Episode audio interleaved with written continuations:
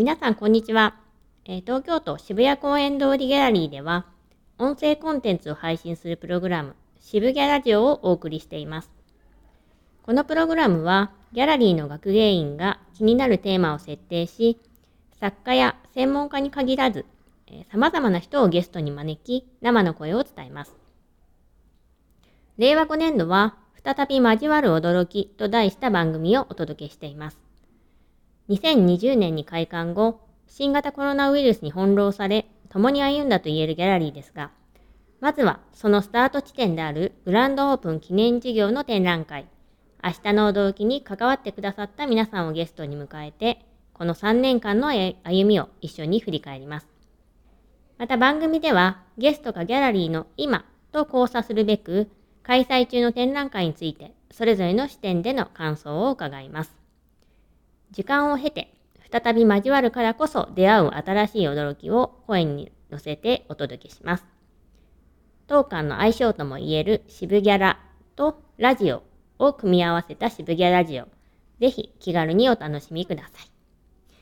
えー、今年度の番組、再び交わる驚きのナビゲーターを務めるのは、私、東京都渋谷公園通りギャラリー学芸員の佐藤真美子です。そして、えー、2人目のゲストは、建築家ユニット、ドットアーキテクツの共同代表であり、京都芸術大学教授の家成俊勝さんです。家成さんよろしくお願いします。はい、こんにちは家成です。はい、あの私はえっ、ー、と大阪でまあドットアーキテクツというあの建築設計事務所を今メンバー私以外に7人おりまして計8人で、えー、やっております。でえー、ともう一つはあの京都芸術大学の空間演出デザイン学科というところで、まあ、教員もしておりまして、まあ、その設計事務所とあの大学の両方をあのやっているというところです。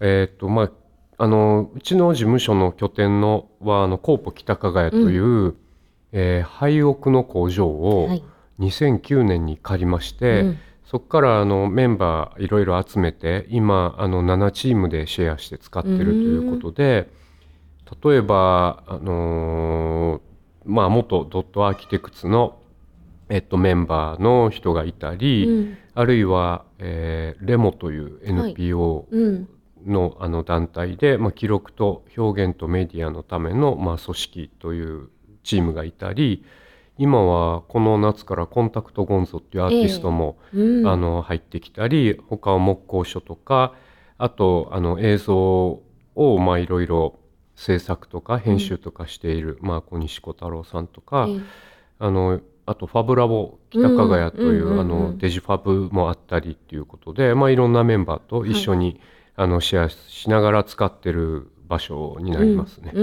ん、はいで私も、えーと後でおお話しする、えー、明日の同期の、はい、えー、時とかは最初伺わせていただいて、うん。えー、あの最初はちょっと驚い驚いたっていうか 建築事務所さんっていうイメージ、そうですね。よりも、えーとなんだろう、えー、大大工さんの,、はい。はい。あのね、あの事務所っていうかそうね、なのかなっていう印象も、はいうん。あのあった感じで、まあ、いろんなえー、人たちが、まあ、その時もそうですけど、まあ、新たに、ええ。あのお仲間というかそうですね。が増えたっていうことですね。そうですね。ん、でじゃあ2009年からっていうことはにえっと14今年とか、14年うん。目が始まって半年ぐらいっていう感じですね。ええあそうですか。はい。うーん。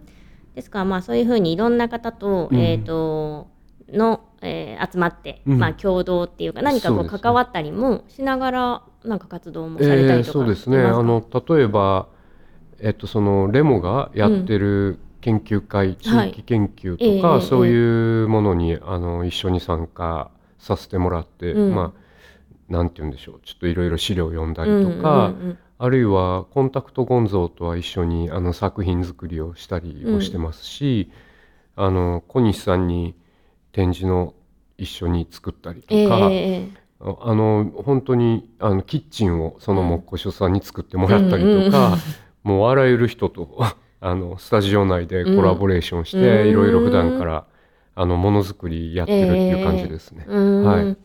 やっぱりちょっとそういうあのやってらっしゃることはもしかしたら見た目とかうん。がしてはちょっと異なる分野かなと思われることかもしれないですけど、ええ。結構その目指すところとか、まあ、あのまあ、コンセプトとかだったりが、まあ、重なり合うところもあって、いろいろ、うん、生み出されてるっていう。そうですね。ことですよね。はい。はい。うん。うん。まあこのだからコーポ北加賀屋のこう作りというか、うん。っていうのはまたちょっと後半ではい。聞はい。くお話にも少し関わってくるのかなと、はい。はいはい。思います。はい。それでまあまあ大学の先生でもあって、はい。はい。そのまあ両立って結構大変ですね。まあそうですね。あの大学もいろいろあの忙しいっていうのもうんうん。まあそのまあ大体半分半分ぐらいの、なんて言うんでしょう割合で、うん。あの事務所と大学行ったり来たりしてるんですけど、うんうん。大学は大学でやっぱりあの若い学生たちの,、あの作品がすごく面白いので,、うんうん。でうちの空間演出デザイン学科っていうところはあの一応空間演出とはついてるんですけど、はいはい。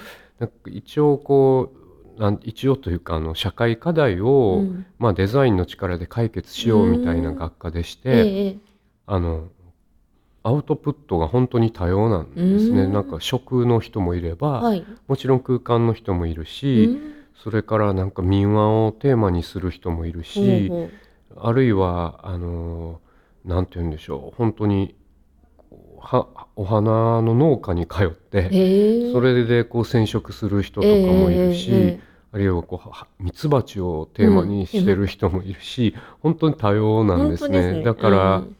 あの僕ら教員もその学生と同じように、うん。あの勉強して、うえーん。ーやっていくっていうので、なんかまあいつもん教えるというより、うん。あの共に学んでる感じで、へえあーえっとすごくまあ面白いですうね。はい。そうなんですね。ちょっええと私があの学科のお名前だけでちょっと印象をで持ってたので、はい。やっぱりこう空間っていうか建築にあの近い勉強だけなのかしらって思ってたんですけど、ええ。全然違うんですね。全然違うんですね。カリキュラムも本当に、あの空間のことももちろんやるんですけど、もうちょっとこう地域に入っていってものづくりしたりとか、あのいろんなリサーチをやったり、うん。あるいはもうちょっとこうなんて言うんでしょう頭を柔らかくするよううんな、うん。こう造造形とか、はそういったことも学びえますし、うん。あとグラフィックとか、ええええあのええそういうのもやるんで、うん。本当にこう、えー、と空間のデザインそれからこうビジュアル表現のデザイン、それからそのソーシャルデザインみたいなところのこう領域をあの横断しながらええ。4年間かけて学んでいくっていうので、もう実際に学生は本当にみんなフィールドに4年生を出ていって、うんあのいろんな農家さんや町場の人と、ええええええ。あの交流しながらものを作っていく感じなのでまあ、すごいうん。ある意味で架空のものというよりすごくこう実践的なもの、経験っていうものを学生があの重ねてるかなと思いますよね。はいいやそのお話もちょっともっとね、ええ。あの深く聞いていきたいところですが、はい。まだちょっと始まったばっかりなんですね。はい。先に進んでおいた方がいいかもしれない。はい。そうしましょう。ね、えでも結構ちゃんとというかいろんな、方面であのご活躍してるっていうのは分かる自己紹介だったと思うんですけど、はい。緊張は解けましたがどうですか？あいや全然大丈夫です。してない。私はやっと緊張が解けたかもしれない。今日はねあの実はちょっとあの、えー収録してる日はハロウィンのね。はい、えー10月そうですね。31日なんで、ハロウィンの日なので、外が、えーどうなのかしらと思いつつねあのでも今んとこ大丈夫そうですけれども、ね。はい。だいぶ恐れてたんですけど、うんはい、そうですね。私もあの飛んだ日に呼んで あの呼びしちゃったと思ってちょっと反省したんですけれども。はい、今のところ大丈夫ですけど、はい。何かね突発的に、えー音が入ってもこれはハロウィンのことだということではい。あの聞いてる皆さんにはそう思っていただきたいなと思います。はい、で、えーこのトーク、まあ、全体のまあ番組今年の番組の、えー再び交わる驚きの大テーマというか大きなテーマっていうのが、まあ、振り返るっていうことなんですね。うん、でこれ私がまあ設定したわけなんですけれども、えーまあ、最初のまあ説明でもお伝えした通り、まあ、あの東京都渋谷公園通りギャラリーこのギャラリーのグランドオープンの記念事業の展覧会いわゆるまあ開館展が、まあ、明日あの驚きで、まあ、それを軸と、えーしていまして、うんまあえーまあ、家内さんには、まあ、あのその展覧会の、えーまあ、家内さんにはというか、まあ、そのドットアーキテクツの皆さんには、まあ、この展覧会の、えー会場構成、まあ、空間デザインを、まあ、お願いして、え。えーまあ、そういうふうに、まあ、せその設計者として関わっていただいた、うんまあ、そういった貴重な関係者のお一人であるので、まあ、その家成さんとご一緒に、まあえー明日の動機のこととか、えうんあるいはコロナ禍のこの3年間のことを中心に、まあ、いろんなことを振り返るっていうのが、まあ、この、えー会の目的であります。はいはい。で、まあ、ね、家内さんとはね、覚えてらっしゃるかあれなんですが、うん。まあ、明日の驚きが、まあ、ちょっとまた後で 説明するんですけど、はい。まあ、終わっちゃっ、なんかちょっと不本意なはい。終わり方しちゃったんで、はい。またリターンズみたいなのできたらいいね、みたいな、あそういえばこともそういう かもしれない。ありましたね、はい。なので、まあ、ちょっと別な形ですけど、まあ、はい。ちょっと叶ったかなというふうに思ってます。はいえーですし、まあ、そのうん渦中っていうか、まあ、大変な時期とか、うん。まあ、その時には振り返るってなかなか、うん。まあ、できないし、えー時間が経って振り返るからこそその時のことが別の見え方で見えたりとか、ううんんっていうこともあると思うんですね。はい。うん、なので今の時期が割と、あのーギャラリーもそしてドットアーキテクトさんもいろいろまた変化もあって、えーいろんなお話できるかなと思うので、はい。それを期待しております。はい。はい。でね、本当はあのすぐ過去に向かいたいとこなんですけれども、ええー 今と、ギャラリーの今と交わっていただくべく、はい。まあ、現在開催中の、まあ、今はですね、RWET2023 巡回展 Dear Stories 物語語り合うという展覧会がえーやっておりまして、はい。まあ、それを見た振り返りっていうのを、うん。えー内さんとお話ししていきたいはい。と思ってます。はい。で、でこのまあ展覧会はですね、まあ、あの私の、まあえー上司にあたる、えー人があのか企画した展覧会で私も一緒に担当に入っている展覧会です。はい。で、まあ、東京都と、えー東京都渋谷公園通りギャラリーが主催となっている展覧会で、うん。都内で3会場を巡回します。うん。で、えーまあ、ギャラリーのね、事業の中でも、この、えー巡回展というのは少し特別な、はい。えー存在なんですね。はい。うん、で、まあ、あのーなので、えー会場はね、今回も非常にこう、棒がいっぱい見えるような、うん。賑やかな 雰囲気になってましたけれども、ね。はい。はい、えーご覧いただいていかがでしたでしょうか？いやあのなんて言うんでしょう。自分たちで設計しといて言うのもあれなんですけど、うん。あのなかなかいい感じにあの展示できているのではないかなうんうん。というふうに、あの思います。うん、で今回やっぱり3会場巡回していくっていうのがあのベースにあったので、はい、まあ大体こう一つの場所で展示するってなったらその場所に合うように、うん、あのまあ、展示構成考えていくっていうのが普通だと思うんですけど、うん。まあ、今回性格の違う3つの会場ということでなんかこう持ち運びがしやすくて、こうまあ、かつ、まあ、どこに行ってもおん同じような、まあ、雰囲気がこううん出るような、うん。そういう展示空間っていうものをどうやったら作れるかなっていうのを、うん。あの話みんな事務所のメンバーで話し合いながら考えてました。はい。はい、そうちょっと言うの忘れちゃったんですが、うん。ですからこのね巡回展もドットアーキテクトさんにお願いしたはいんですよね。はいはいありがとうごそれを言うのを忘れちゃって私がいやいやいやいやごめんなさいいえとんでもない。自然な流れで。は。はいいというのであのそうそう明日の驚きに続いて、え2回目に、はい、おはい。頼みした、やっぱり、えー、とそういった特別な存在なので、うん。ちょっとまあ祝祭性というか、うん。特別感ですね。はい。を出したりとかやっぱりはい。3会場もあるので、うん。えー各会場の方に楽しんでいただけるようはない。工夫っていうので、やっはいぱりこうそういった、えー空間デザインをお願いできるのは、やっぱりえードットアーキテクトさんかなと思ってはい、お頼みしたわけです。で、はい。まあねやっぱり3回で回るっていうので、ええー効率的にとか、はねあのーやっぱり使い回せるっていうんですかね ね。そね。んそれがやっぱり一番、はい。別の意味での一番重要なところでですね。はいはい。はい。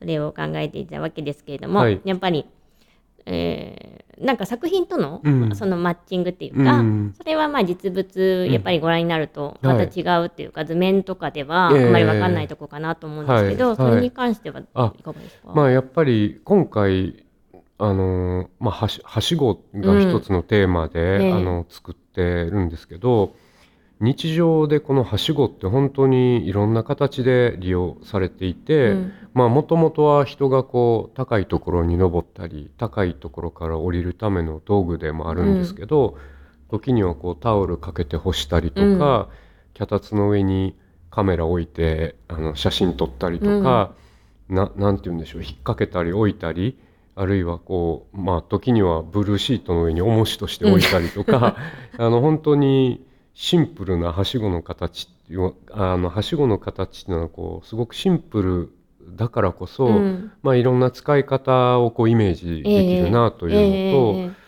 あとやっぱりその人間のこの視点の縦方向の移動っていうのは、うん。あのこう垂直に登っていく感じってすごい面白いなというふうに、ええ。まあ、ずっと思っていたっていうのもあって、うん。それでなんかそういうこうなんか登っていくような感覚とか、うんその作品がそのはしごにこう引っかかってあるっていうこと、それから普通通常まあ展示っていうと、えーまあ壁に作品が来るので、うんうんうんまあ、壁の向こうがどうなってるかとか、まうん。ああんまり見えないわけですけど、うん。今回はしごで構成してるので作品の向こうはしごの、はしご越しに向こうの作品も見えてくるみたいな形で、まあすごくこう視線の抜けがいい、うん。あの構成になってるかなと思っていて、まあそれがこのギャラリーのなんて言うんでしょう抜け感っていうか、うんうん。あのまあギャラリーのを変に区切らないうん。そういうあのものをこうができたかなというふうには思いますけどね。そうなんですよね。はい。あのえっと、えーまあラジオなので、うん。まああの会場の様子とか、はい。できるだけこう言葉で説明もしとこうかなと思うんですけど、えー今回のですから、えっと会場構成っていうのは、うん。基本的に棒状のうん。木の棒だったりとか、まあ縦材ってまたちょっと違う形の、うん。えー木だったりとか、でまあでも線線で組まれてるっていう印象が割と強い。はい。うん、ですので、まあえー展覧会でよくイメージする空間っていうのは壁が立ってて、うん。そこに作品が、えーかかってるとかってイメージあると思うんですけど、それが全くほとんどないっていう、うん。それがすごい大きな特徴かなって思います。はい。うん、でもあのーなんていうかやっぱり抜け感がある分、うん。ちょっとこう、えーね、空間としては少しこう、あ最初はなんかこう気配がはい。分かりすぎて、うん。まあ、いろんな気配ですね、まあ、うん。人とか、確かに。うんうん。うん。あのどうなるのかなってうん。ちょっと思ってたところもあるんですけれども、うん。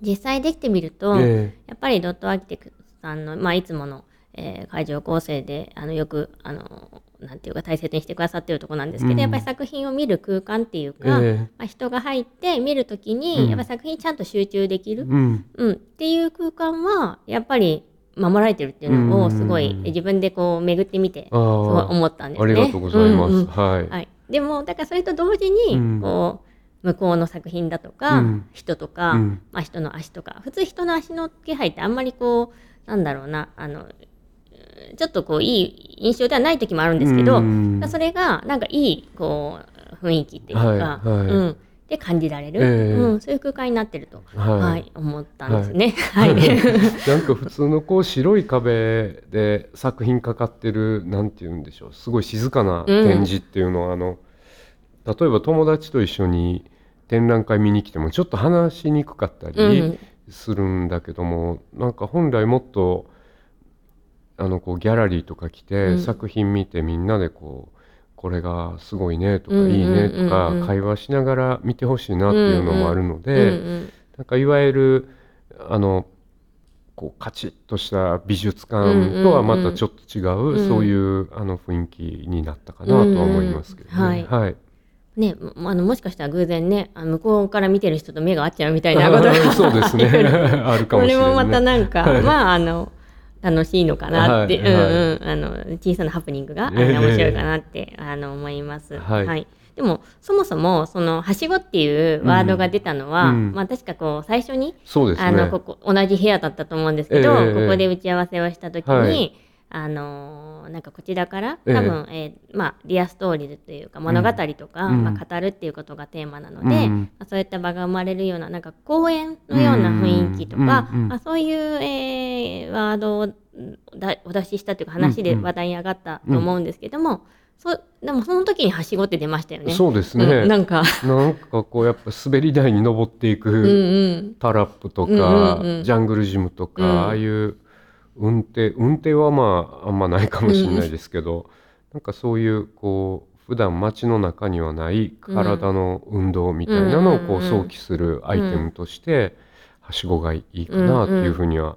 その時パッとこう出てきて話した記憶はありますね。はいなんか降ってきたって感じっていうかね。そうそうですね。でね。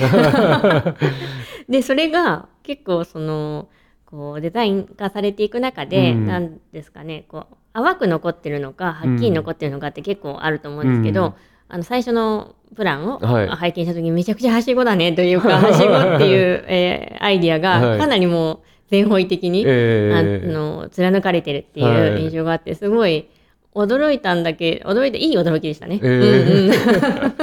いやあの最初はちょっと宮地さん担当はあのドットアーキテクツの宮地さんという人があの現場もね、はい。来てやってたんですけど最初宮地さんねあんまりそのはしごっぽいものじゃないアイデアも出してたんですよね。ええええええ。それでいくつかアイデアがあって、まあ、もうちょっとこうしようしようっていうのを話しながら、け結果やっぱり最初のはしごに行くっていう、であのジャッキー・チェンの映画で、はいはい。あのプロジェクト A だったかな、うん。狭い路地を、うんうん。あのこうはしごを横向けながらうん。自転車で走ってて、あそのはしごに人が当たるみたいなシーンとか。うんうんうんうんはしごってやっぱなんかちょっとハプニング起きていつも面白い、うんうん落ちたり 当たったり 立てたり横にしたりなんかやっぱまあ面白いからはしごで行きましょうかっていうのを、うん。まあ宮地さんと話ええして、ええ今の案に至るという感じか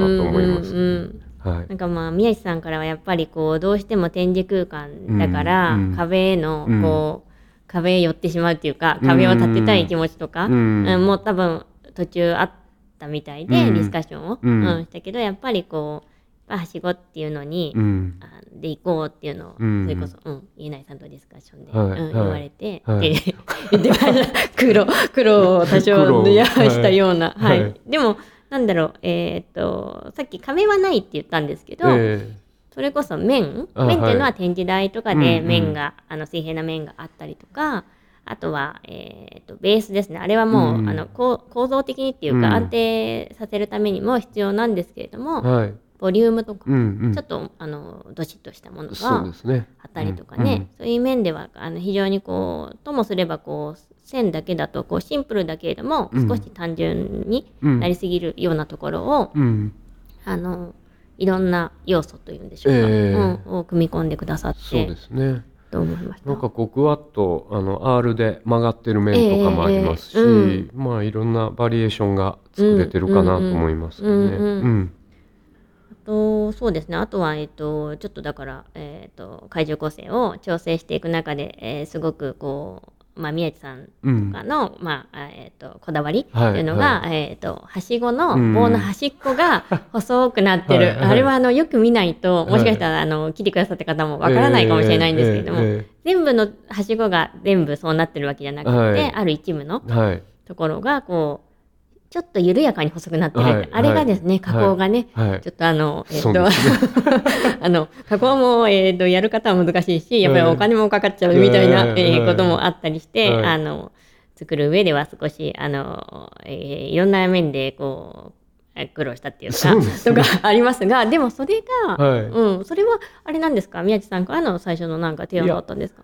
あれは確か僕が言ったと思うんですけどうんうんあの本当に同じパイの同じ直径の丸棒と、うん。その枠の材料が、まあトンと突き抜けてるだけだと、うん。なんていうかあのうんなんと言えばいいんでしょうね。こう色気がないというか、うん。材料と材料がただトンと当たってるだけみたいになるんで、うんうん。やっぱこうちょっとああいう先が細っていくようなうん。細工があるだけで、随分そのフレームがちょっと繊細に見えてくるっていうか、うんうんうんうんまあ一手間かかっているように見うんえてくるんで、うんうんまあそこはちょっと、まあ、はしご作る上で何かしら一箇所はディテールっていうか、うん。それちょっとこだわった方がいいよねっていう話はして、僕はまあとりあえずその細くするっていうのはどうかなと宮地さんに言,、言ってたんですけど、ええ。まあそれをこうや宮地さんがやってくれって、ええ。まああの日暮さんですか？あ、そうですね。ね。はい、はい。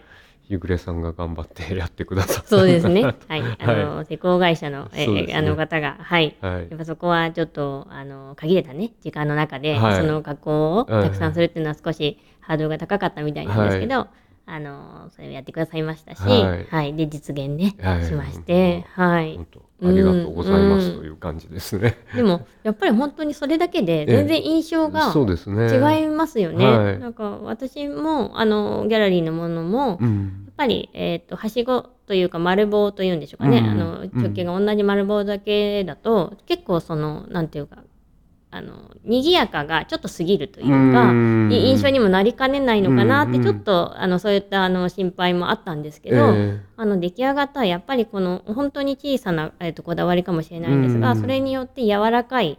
繊細さっていうのはすごく出ていて、ええええ。それとそのあのそう加工されてない棒も混じってるわけで、うんうんそれがすごいいいバランス、うんうんうん、だなというのをすごく思いました。はい。ありがとうございます。いや、だからやっぱり頼んでよかったはい。ありがとうございます。感じになりました。ははいい。じゃあ、えっ、と、ちょっとこのね、えー展覧会なんですけれども、えー、アール・ブリュット2023巡回展、ディアストーリーズ物語語り合うという展覧会は、えーまあ、3会場、先ほどお伝えしたみたいに3会場を順次、えー巡回して開催されるんですが、うん。まあ、第1会場は、まあ、墨田区の、えー墨田リバーサイドホールギャラリーでもう、えー9月末から10月初めで、えー開催されて終わりまして、うん。今現在、えー私たちの東京都渋谷公園通りギャラリーで開催されておりまして、12月24日の日曜日まで、えーやっております。うんで、その後ですね、えー年が明けまして、えー2024年の1月24日から2月7日まで、えー立川市の多摩市リスルホール、えーこれは立川市市民会館のことなんですけれども、こちらの展示室で、えー行われます。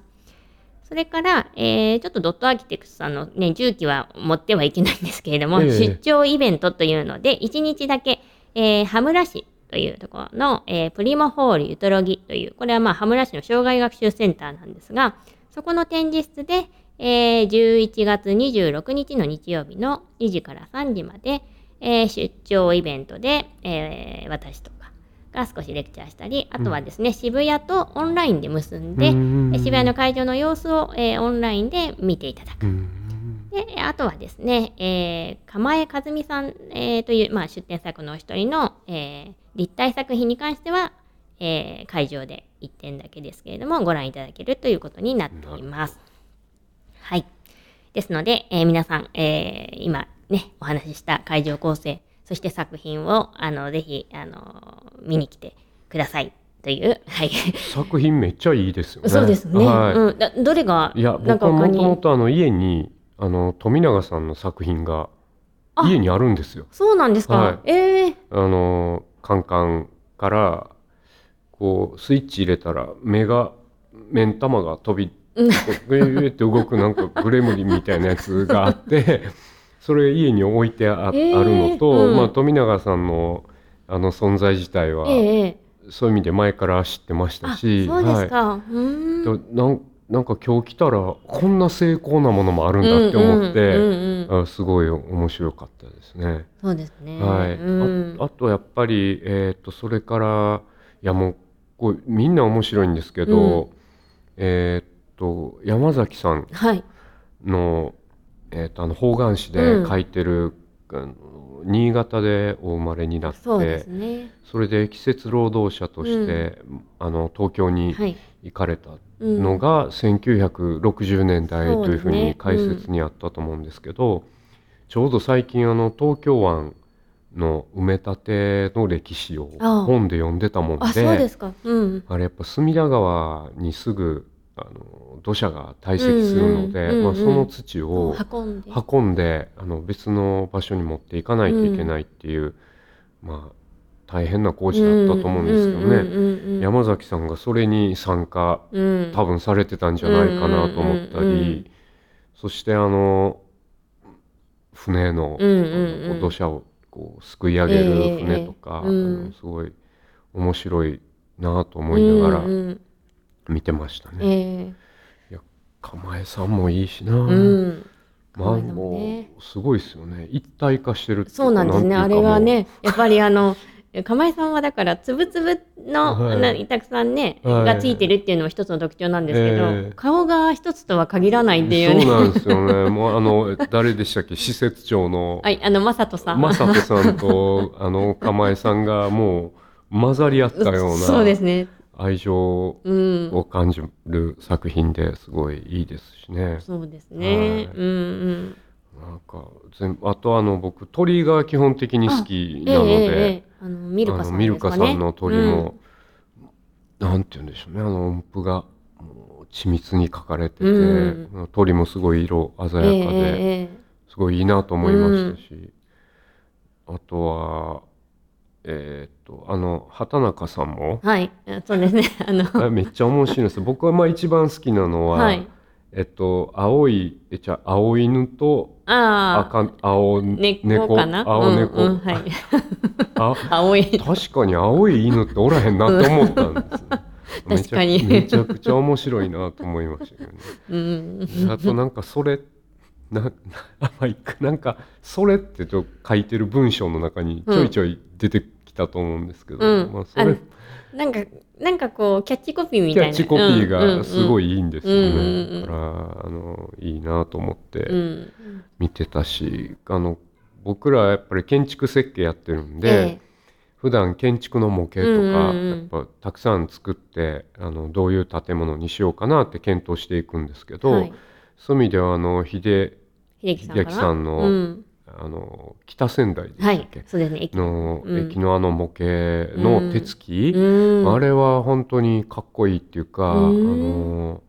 あのなんて言うんでしょうね。あの途中でローみたいなのがこれがね、ボンドなんですあボンドがこうバーッとかかってたり、あのいろんなマテリアルがこう混ざってたり、うんああいう模型作れたら本当にいいなと思いながら 迫力あるなと思って見てました。うんうん結構ね信号とかが密集してたりとかそうねなんですよね。うん。だからなんか僕らの模型ってリあの作る建物をリアルになんていうリアルっていうか正確にうん。こう作るのが建築模型ですけど、うん。なんかもうちょっとこう秀樹さんのやつはこうイメージってうんいうか、うんうん。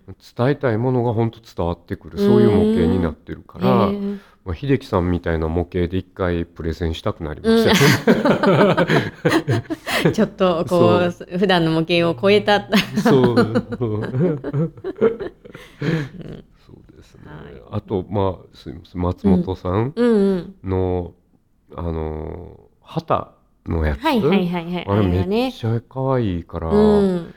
あの旗全部なんか実際に立ってたらすごいいいやろうなと思って。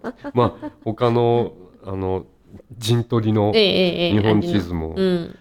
まあ、素晴らしいですけどね、うやっぱり浜名湖とか琵琶湖とか、のうん。日本にある大きい水たまりが、うんうんうんあの書かれてて、ええええええ。がすごいなんかクッと浮いて見えてきて、そうですね。はい、な。んか普通ああいうの書かもなう。省さそう略しそうですよね。ううんんうん。いやそれがすごいいいなと思ったりして見てましたうね。はい。ん。まあじっくりとええね見てくださって何周もしてくださってるような雰囲気がございました。かすごい見応えあるうん。展示になっていてすごいなと。